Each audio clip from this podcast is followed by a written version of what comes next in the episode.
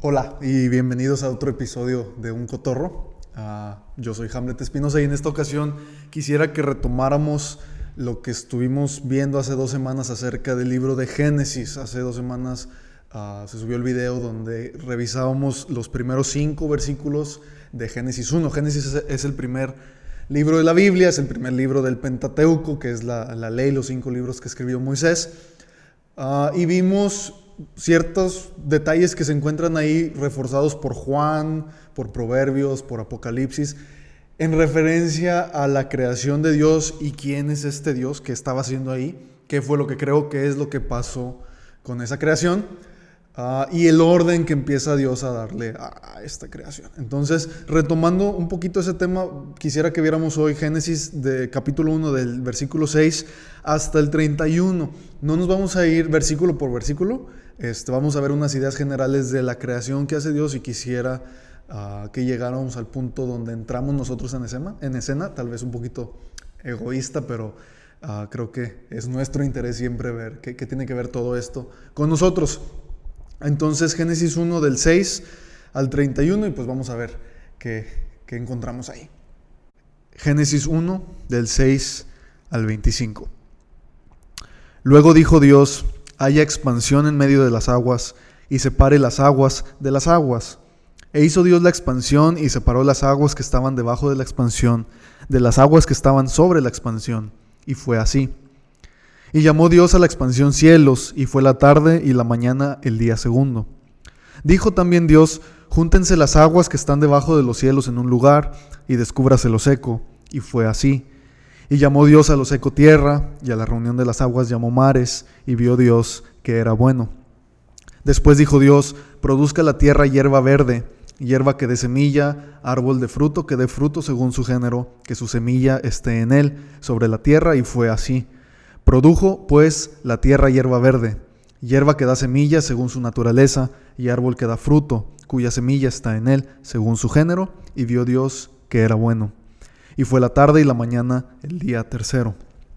Dijo luego Dios, haya lumbreras en la expansión de los cielos para separar el día de la noche, y sirvan de señales para las estaciones, para días y años, y sean por lumbreras en la expansión de los cielos para alumbrar sobre la tierra. Y fue así.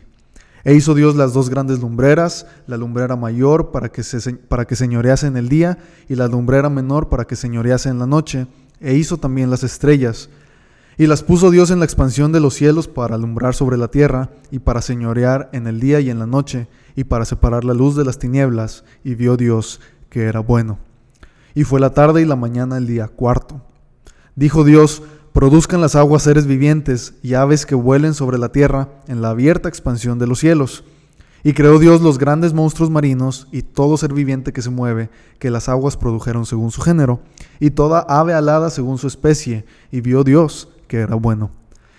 Y Dios los bendijo diciendo, fructificad y multiplicaos, y llenad las aguas en los mares, y multiplíquense las aves en la tierra. Y fue la tarde y la mañana el día quinto. Luego dijo Dios, produzca la tierra seres vivientes según su género, bestias y serpientes, y animales de la tierra según su especie. Y fue así. E hizo Dios animales de la tierra según su género, y ganado según su género, y todo animal que se arrastra sobre la tierra según su especie. Y vio Dios que era bueno. En estos versículos de, Génesis del 6 al 25 que acabamos de leer, tenemos lo que es la llamada creación del universo, la creación del mundo. Y hay ciertas cosas que quisiera resaltar antes de llegar al 26, al 31, que es donde Dios crea al hombre. ¿Sí? Es bien importante que reconozcamos y es bien importante al llegar a la Biblia que veamos que cada palabra, cada punto, cada coma tiene una razón de ser. Y el lenguaje que, que Génesis o el escritor de Génesis usa en, en estos versículos es bien interesante. ¿Por qué digo esto? Si nos damos cuenta y recordamos los elementos que teníamos en, el, en, los versículos anteriores, podemos nosotros llegar a estos versículos sabiendo que, que está Dios, principalmente, ya están los cielos y la tierra, ya creó Dios algo. Y Dios, si recordamos, hace esta creación y la hace bien, la hace según, según su, su, su naturaleza. Y la naturaleza de Dios la tenemos bien revelada aquí cuando vemos cómo empieza a ordenar las cosas, empieza a darle forma, empieza a poner las cosas en su lugar. Entonces podemos suponer, podemos discernir de ahí que la primera creación de Dios, por ponerle un nombre, en Génesis 1.1 estaba ordenada. Entonces recordemos que en el versículo 2 tenemos una catástrofe, tenemos algo que hace que esa creación se haga desordenada y vacía, es lo que nos, nos dice el versículo 2. Entonces, cuando llegamos al versículo 6, ya tenemos a un Dios, ya tenemos una creación, ya tenemos un mal presente, ya tenemos algo que, que estuvo mal.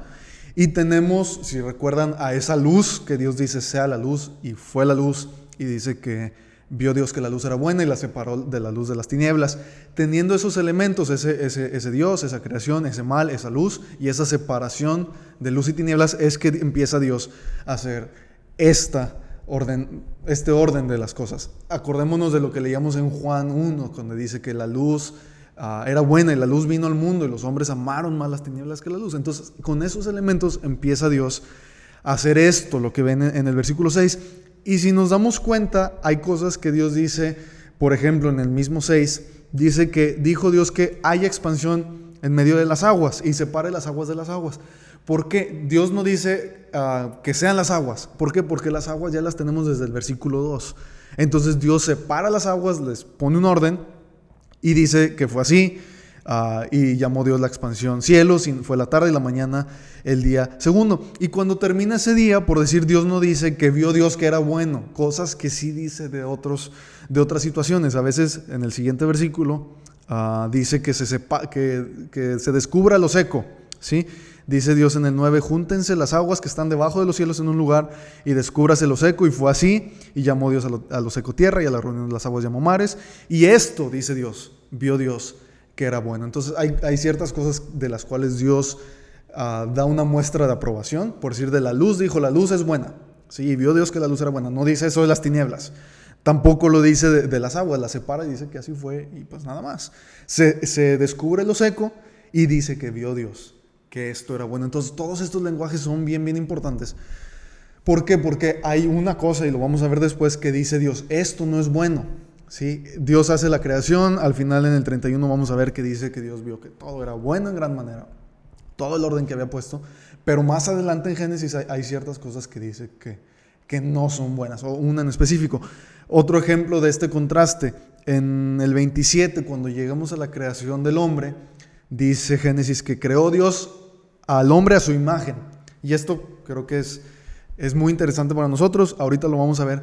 Pero hay otro versículo en otro capítulo de Génesis más adelante que nos dice que hubo un, se engendró a alguien, y lo vamos a ver en ese momento, y dice, y lo engendró a su imagen. Entonces pareciera ser que, que, hay una, un corte en lo que era el hombre específicamente aquí hecho imagen de Dios y el que viene después. Después vemos esas implicaciones, primero hay que ver a la primera creación del famoso Adán y de Eva.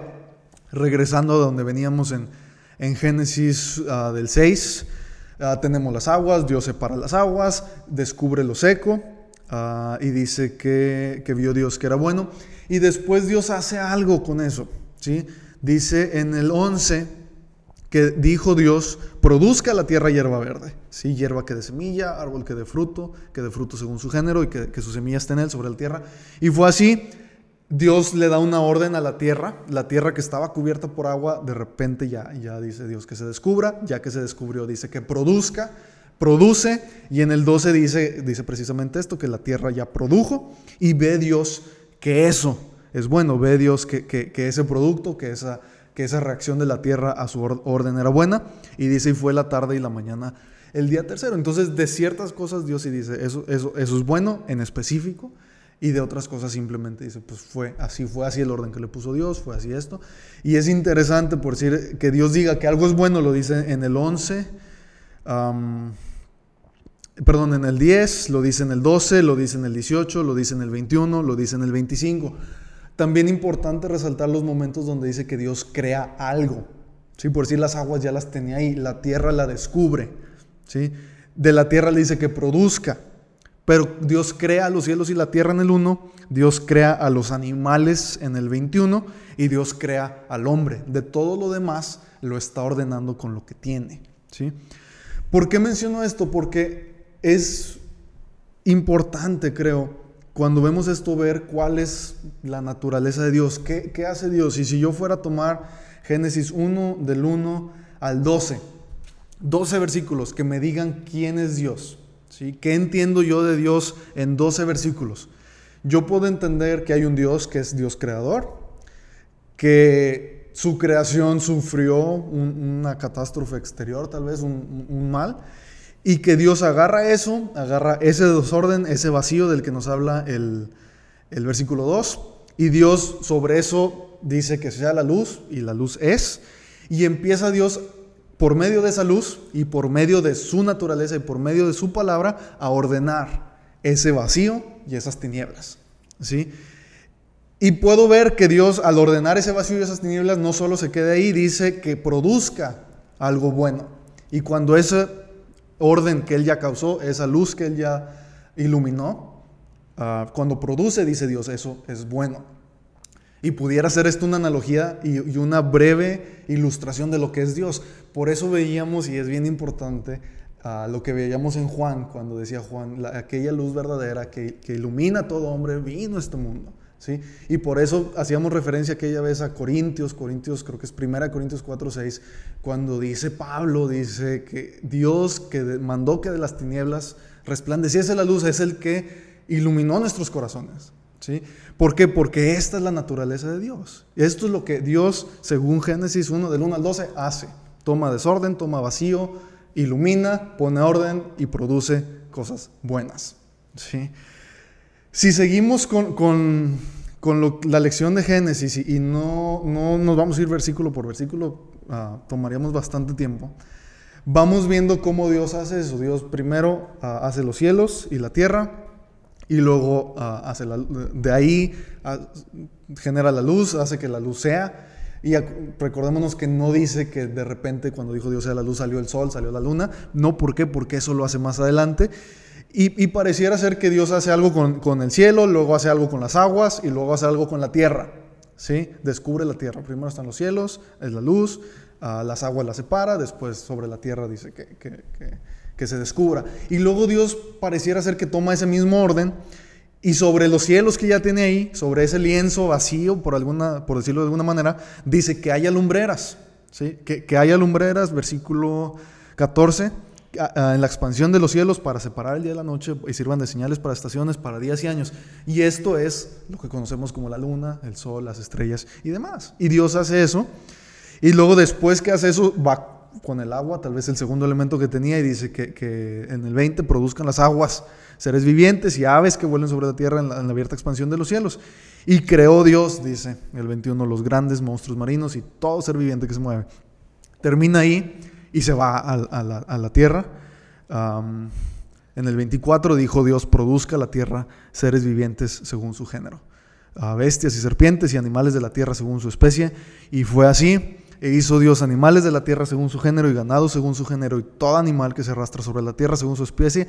Y vio Dios que era bueno.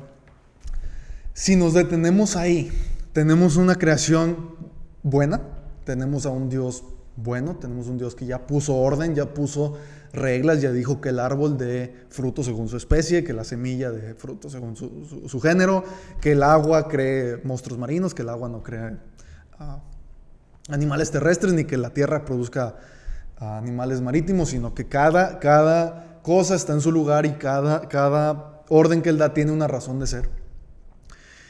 Y pudiéramos detenernos tal vez ahí y decir, ah, mira, qué, padre la creación de Dios. Todo en orden, pareciera ser que todo pudiera fluir naturalmente. Pero dice Dios, ah, o más bien falta algo, y, Dios hace eso. Al último dice Dios que, que vamos a crear al hombre. Y ahí es donde empezamos a entrar un poquito nosotros en escena. Dice el versículo 25 al 31, les voy a dar lectura. E hizo Dios animales de la tierra según su género y ganado según su género y todo animal que se arrastra sobre la tierra según su especie y vio Dios que era bueno. Entonces dijo Dios, Hagamos al hombre a nuestra imagen, conforme a nuestra semejanza, y señoree en los peces del mar, en las aves de los cielos, en las bestias, en toda la tierra, y en todo animal que se arrastra sobre la tierra. Y creó Dios al hombre a su imagen, a imagen de Dios lo creó, varón y hembra los creó. Y los bendijo Dios y les dijo, fructificad y multiplicados, llenad la tierra y sojuzgadla, y señoread en los peces del mar, en las aves de los cielos, y en todas las bestias que se mueven sobre la tierra. Y dijo Dios, He aquí que os he dado toda planta que da semilla, que está sobre toda la tierra, y todo árbol en que hay fruto y que da semilla, os serán para comer. Y a toda bestia de la tierra, y a todas las aves de los cielos, y a todo lo que se arrastra sobre la tierra, en que hay vida, toda planta verde, les será para comer. Y fue así. Y vio Dios todo lo que había hecho, y aquí que era bueno en gran manera. Y fue la tarde y la mañana el día sexto. Ahora aquí es donde nosotros entramos en escena. Dice, y leí el 25 para recordar un poquito de dónde veníamos, que, Dios creó a los animales ah, y, y, según su género y a todo animal que se arrastra sobre la tierra. Ve Dios que eso es bueno. Y luego dice Dios, hagamos al hombre a nuestra imagen. Y al menos para mí, cuando yo digo, a ver, dijo Dios, hagamos, ¿por qué está hablando Dios en plural? ¿Sí? ¿Por qué está hablando Dios en plural? Y entonces la imagen del hombre es plural o, somos singular. Y si se dan cuenta, dice, uh, varón y hembra los creó. Pero más adelante vamos a leer, y, me estoy adelantando un poquito a la historia de Génesis, que Dios de Adán saca a Eva entonces, pareciera ser que aquí Dios crea a un individuo, pero dice que lo creó varón y hembra y dice que lo vamos a hacer a nuestra imagen, pero está Dios solo.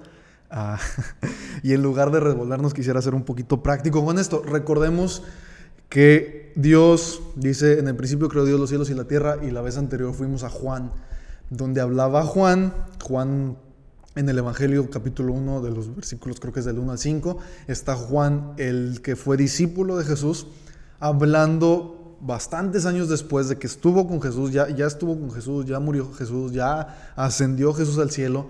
Está Juan ah, en Éfeso, creo que 30 años después de la muerte de Jesús más o menos, y escribe su Evangelio y empieza a escribir ah, sobre el Logos, Dice, en el principio era el verbo y el verbo era Dios y el verbo era con Dios. Este era en el principio con Dios. Y veíamos cómo ah, tenemos aquí los principios, la idea de un Dios, la Trinidad, el Dios en tres personas. Y fuimos, si recuerdan, a Proverbios, donde está la sabiduría diciendo yo estaba con Dios haciendo todo esto que acabamos de leer. Esto es Proverbios 8, versículo 35 en adelante, si no mal recuerdo. y digo, lo menciono por si quieren ir a la referencia ahí. Ah, entonces tenemos a este Dios, recordando que no está Dios en singular, dice Dios, hagamos al hombre a nuestra imagen, conforme a nuestra semejanza. Y antes de ver al hombre que hace, vamos a ver las tareas que le da. Y ahorita mencionaba ciertos aspectos de Dios que podemos sacar de los primeros 12, 25 versículos de Génesis. Y hay uno muy en específico que creo que va a ser muy importante más adelante, sobre todo en los primeros tres versículos del capítulo 2. Y es que todo lo que está haciendo Dios ah, es un Dios activo, es un Dios que se está, por ponerlo de alguna manera, se está ensuciando las manos, está ordenando un desorden, está creando cosas de la nada, ¿sí? Un Dios que está haciendo algo, está trabajando, si así lo quieres ver. Ah, y de hecho en el 2, y menciono esto porque dice en el día 7 de la creación, famosamente Dios reposa, dice, dice el, el versículo 3 del 2 que bendijo Dios al séptimo día y lo santificó porque en él, en el séptimo día de la creación, reposó de toda la obra que había hecho en la creación. No significa que Dios estaba cansado y necesitaba descansar, pero dice que Dios terminó y reposó. Y esto es bien interesante porque más adelante ah, vamos a ver el, sábado, el, que tenían los judíos como ley. y esta es la razón. Ellos dicen, en el séptimo día vas a descansar. ¿Por qué? Porque en el séptimo día Dios descansó de todas sus obras. Y nosotros tenemos tenemos el, día sábado comúnmente como día, día de descanso. No sé si has pensado que tenemos ah, temas científicos para los años, tenemos temas científicos para los meses, tenemos temas científicos para, para los días, pero para la semana no exactamente tenemos una explicación. por decir un año es la vuelta de la Tierra al Sol. ¿sí? Un día es el, girar de la Tierra sobre su eje. Ah, el mes está muy relacionado con, temas lunares. La semana, ¿a qué la amarramos? ¿Sí? Viene todo desde aquí. Y dice que en el séptimo día Dios descansó. ¿Por qué menciono esto? Porque Dios viene haciendo cosas. Y lo primero que le pide al hombre y esto es importante, dice, vamos a hacer al hombre a nuestra imagen, conforme a nuestra semejanza, y lo primero que le pide es que haga algo diferente a lo que hace con todos los animales. Si, si, si comparamos el versículo 28 con el versículo 24, ¿sí? perdón, 22, dice, le dice Dios a los animales, fructificad y multiplicados y llenad las aguas en los mares y multiplíquense las aves en la tierra. Y si vamos al 28, al hombre Dios le dice más o menos lo mismo, dice fructificad y multiplicados, llenad la tierra. Y fíjate las dos palabras que vienen después, dice sojuzgadla, está hablando de la tierra, y señoread en los peces del mar, en las aves de los cielos y en todas las bestias que se mueven sobre la tierra. Cuando Dios hace al hombre en el 26, dice, hagamos al hombre nuestra imagen, conforme a nuestra semejanza, y señoree ¿sí? En los peces del mar, en las aves de los cielos, en las bestias y en toda, en toda la tierra y en todo animal que se arrastra sobre la tierra. Entonces, nuestra primera función, y si volteamos a ver esto como para ver qué, qué, tiene que ver esto conmigo y cuál era mi razón de ser, cuál era mi propósito de ser creado, qué me diferencia de los animales, qué me diferencia de las plantas. Si, si tomamos, por decir, una planta, y a veces decimos, ok, las plantas escuchan, porque si les ponen música clásica, responden bien, florecen. Si les ponen música más desordenada, más ruidosa, se, marchitan. Y los perros y, los animales, y, sienten o no sienten, tienen conciencia o no tienen conciencia, ah, se van a ir al cielo o no se van a ir al cielo. Podemos tomar esto y decir, ok, nosotros somos la única creación de Dios que no somos como todo lo demás. ¿Por qué? Porque estamos hechos específicamente a imagen y a semejanza de Dios. ¿sí? Hay algo en nosotros diferente a todo lo demás. Y no solo eso, tenemos una responsabilidad encima de señorear sobre todo lo demás. Si tenemos un trabajo ya, ya establecido, ya tenemos una razón de ser. ¿Ok? Y Dios lo dice desde, que nos crea. Y, si tomamos el, el, qué es la imagen de Dios, ¿sí? ¿Cuál es la semejanza de Dios? Pues tenemos esto que mencionaba ahorita, un Dios que ordena, un Dios que crea, un Dios que hace cosas buenas de, lo que tiene. Y por eso creo es la naturaleza del hombre de, buscar crecer, de buscar superarse, de buscar cierto orden en ciertas cosas. Por eso tenemos una conciencia de, ciertas cosas que los animales no tienen. Está el, aspecto de, querer crear cosas, si bien no podemos crear de la nada, Ah, hay personas tal vez con más inclinación a esto que otras, pero normalmente estamos pensando cómo innovar, cómo crear empresas, cómo mejorar la casa eh, y la arquitectura y el arte y, la música y, diferentes aspectos de, la naturaleza humana reflejan este aspecto divino. Si este aspecto que, nosotros llevamos, que nada más en la creación lleva. Sí, ¿por qué? Porque está desde aquí. Ah, otro punto, y, lo mencionaba ahorita cuando hablaba de que Dios reposó. El, aspecto del trabajo es lo primero que se nos pide. Señorea sobre, sobre los peces, ¿sí? señorea sobre toda la tierra. A veces ah, pensamos que el trabajo es como que una especie de castigo, algo malo. Hay ciertas mitologías, creo que los griegos lo veían como, como un castigo. Uh, no sé, si mal no recuerdo, era una de las cosas que venían en la caja de Pandora. La caja de Pandora era un regalo que los dioses griegos le dan a, Pandora. Este, y entre esas viene el trabajo. Y, en esa caja venía el sufrimiento, el dolor, la muerte y demás. Y, entre esos males, decían los griegos, está el trabajo.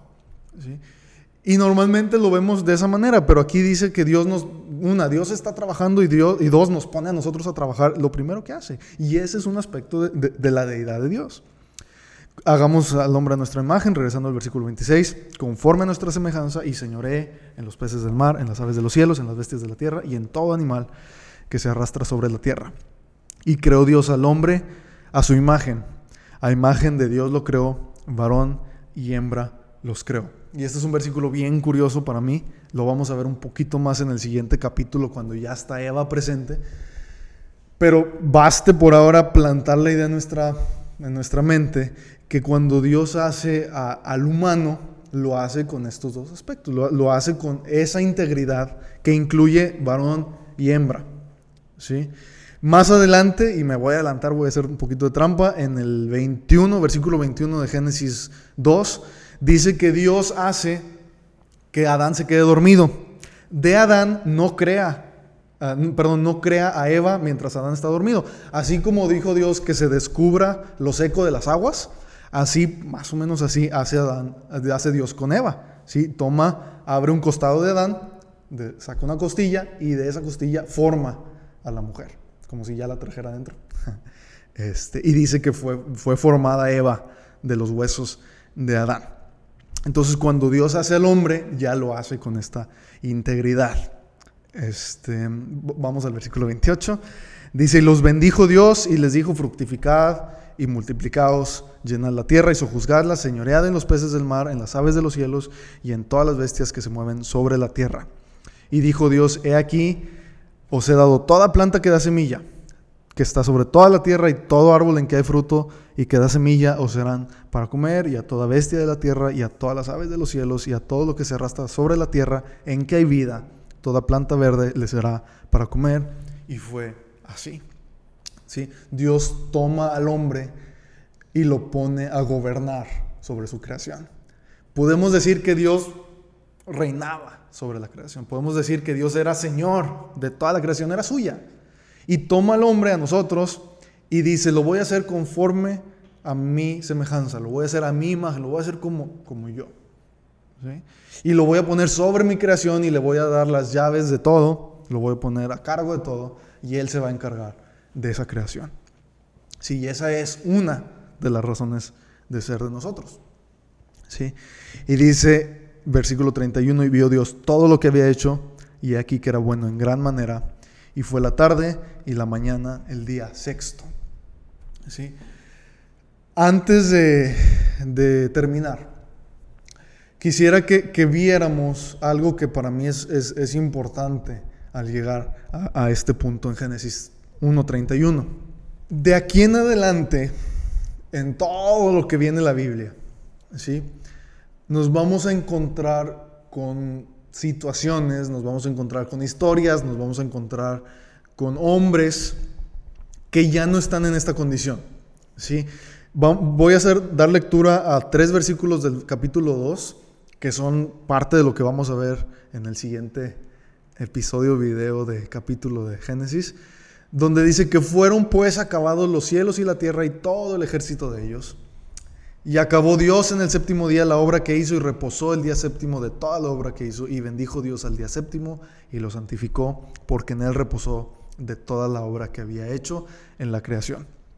Dice el 4, estos son los orígenes de los cielos de la tierra cuando fueron creados el día que Jehová, Dios hizo la tierra y los cielos y empieza a relatar un poquito uh, otra vez empieza a relatar un poquito otra vez este, este tema que, que, acabamos de ver y el tema de, del hombre en el huerto del Edén, etc. El capítulo 3 de Génesis ya nos habla de la desobediencia de este hombre, de Adán, de Eva, hacia con Dios. ¿Sí? La famosa historia de la serpiente que llega y le habla a Eva y le dice, mira Eva, cómete esta manzana. No era una manzana, después les digo que era. Ah, y, y, Eva come de ese fruto se lo da a Adán, Dios se enoja con ellos. Este, ¿Por qué? Porque les había dicho que no lo hicieran. La serpiente, Satanás les dice, no, es que no importa, no importa, hazlo, lo hacen, ellos saben que están mal, son expulsados del huerto, etcétera, etcétera. A lo que voy con todo esto es que aquí en, Génesis 1 tenemos lo que pareciera ser una utopía, pareciera ser una obra terminada. De hecho, Dios creo que por eso dice que descansa. Ah, y este es un tema bien grande que, que quisiera Ah, en el que quisiera entrar después. pero estamos con los elementos que ya conocemos y que mencionaba anteriormente y con los que vivimos diariamente. Tenemos una creación, tenemos un Dios, estamos nosotros ya creados, tenemos un mal presente que después en el capítulo 3 va a intervenir. Y el hombre aquí está en su mm, origen, en su razón de ser, está tal vez en su plenitud, y hay a partir de aquí todos estos temas de, castigo, todos estos temas de sufrimiento, el famoso pecado, Satanás ya se salió con la suya, etc. Aquí no. Donde acabamos de terminar, aquí no. A les voy a leer un versículo del Evangelio de Lucas. Lucas está en el Nuevo Testamento, tienes Mateo, tienes Marcos, tienes Lucas y lo tienes Juan, los cuatro evangelios. Hace ratito hice referencia a Juan, ya habíamos ido a leer ahí. Y en Lucas, solo quisiera dejar una breve idea antes de terminar. Dice que llega un joven rico con Jesús, ¿sí? Está hablando de Jesús, está Jesús en su, en su tiempo aquí en la tierra y dice que un hombre principal, Lucas 18, 18, un hombre principal le preguntó diciendo, Maestro bueno, ¿qué haré para heredar la vida eterna? ¿Sí? No vamos a, ver ahorita la pregunta, no vamos a ver exactamente qué implica eso de heredar la vida eterna, pero vamos a ver la respuesta de Jesús. Dice el 19 de Lucas 18, Jesús le dijo, ¿por qué me llamas bueno? Ninguno hay bueno, sino solo Dios. ¿Sí? Llega el hombre reiterando, dice, Maestro bueno. Y Jesús le dice, ¿por qué me llamas bueno? Ninguno hay bueno, sino solo Dios. ¿Sí? Creo que en este capítulo 1 de Génesis que estamos terminando, tenemos toda esa bondad de Dios, toda la naturaleza de Dios reflejada. Tenemos un Dios bueno, dice Jesús, que creó los cielos y la tierra. Tenemos un diablo, por pintar las cosas en blanco y negro, malo, que cayó, que creó desorden y vacío. Y tenemos ese Dios bueno que hace que sea la luz, por medio de la luz separa Dios la luz las tinieblas, ordena el mundo, lo hace bueno, hace que dé fruto, hace que haya animales, que, haya monstruos en el mar, que haya un sol, que haya una luna, que haya cosas buenas, lo reitera varias veces, dice Dios que fue bueno, dice Dios que fue bueno, aquello es bueno, esto es bueno también, crea al hombre, lo crea su imagen, lo pone a cargo de todo y dice el 31 que vio Dios todo lo que había hecho y aquí que era bueno en gran manera. Sí, decía C.S. Lewis, Ah, no recuerdo en qué libro, pero decía que el Dios es bueno. ¿sí? Dios es, ese absoluto que Jesús dice, eh, hay un solo bueno y ese es Dios. Y en lugar de pensar solamente en blancos y negros, ah, él pone un ejemplo que creo que es útil, donde dice, hay un, solo bien, es Dios, y el hombre es bueno o malo conforme se acerca o se aleja de él. ¿sí? Y en el capítulo 3 vamos a ver donde el hombre según Génesis, se separó de Dios, desobedeció a Dios y Dios lo sacó del huerto del Edén. Y vamos a ver qué implicó, porque no solo fue una expulsión, expulsión física del lugar donde estaba, hubo otras implicaciones a eso. Pero dice Lewis, está Dios y, está aquí, y el hombre en cuanto se acerca a Dios es bueno y es bueno, menos bueno, malo, peor en cuanto se aleja de Dios, como el calor y el frío, que no medimos precisamente el frío, medimos la ausencia de calor, y así como la luz, que no medimos precisamente la oscuridad, medimos la ausencia de luz, así pudiera ser que midiéramos la ausencia de bien, la ausencia de Dios. ¿sí? Aquí tenemos todo eso claro, palpable, presente, vio Dios que todo era bueno, y en el 2 dice que descansó. Ah, en el próximo capítulo vamos a ver precisamente qué es este descanso, qué implica, qué nos dice la Biblia, y ahí nos vamos a desviar un poquito de, Génesis, pero qué nos dice la Biblia acerca de ese descanso para nosotros, porque ejemplifica en varios puntos este descanso que Dios ah, realizó. Ah, y vamos a ir viendo un poquito acerca del huerto del Edén, porque había una necesidad de un huerto, si, si todo estaba tal cual.